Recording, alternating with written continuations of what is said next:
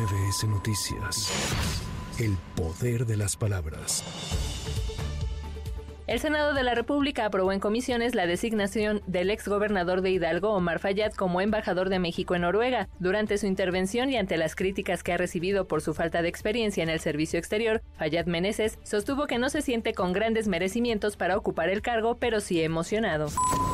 Una jueza de distrito ordenó cancelar la orden de aprehensión que se libró en contra del ex gobernador de Tamaulipas, Francisco Javier Cabeza de Vaca, por los delitos de delincuencia organizada y lavado de dinero. Los abogados del político panista afirmaron que esta resolución demuestra la fragilidad de las acusaciones que se han hecho en contra de su cliente.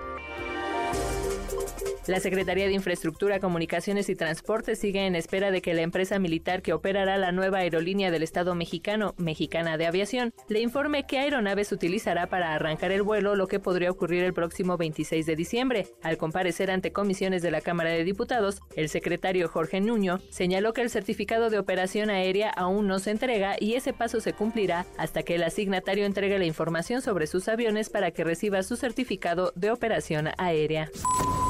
Victoria Rodríguez Ceja, gobernadora del Banco de México, informó que en lo que va del año se han reportado cuatro ataques cibernéticos de importancia mayor a instituciones bancarias en México, los cuales no representaron impacto significativo a los clientes ni afectaciones económicas. Adelantó que ante las amenazas cibernéticas que se observan a nivel global por los conflictos entre Rusia y Ucrania y en Medio Oriente, el Banco de México mantiene el nivel de alerta al sistema financiero mexicano en amarillo.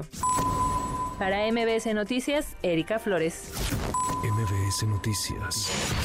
El poder de las palabras.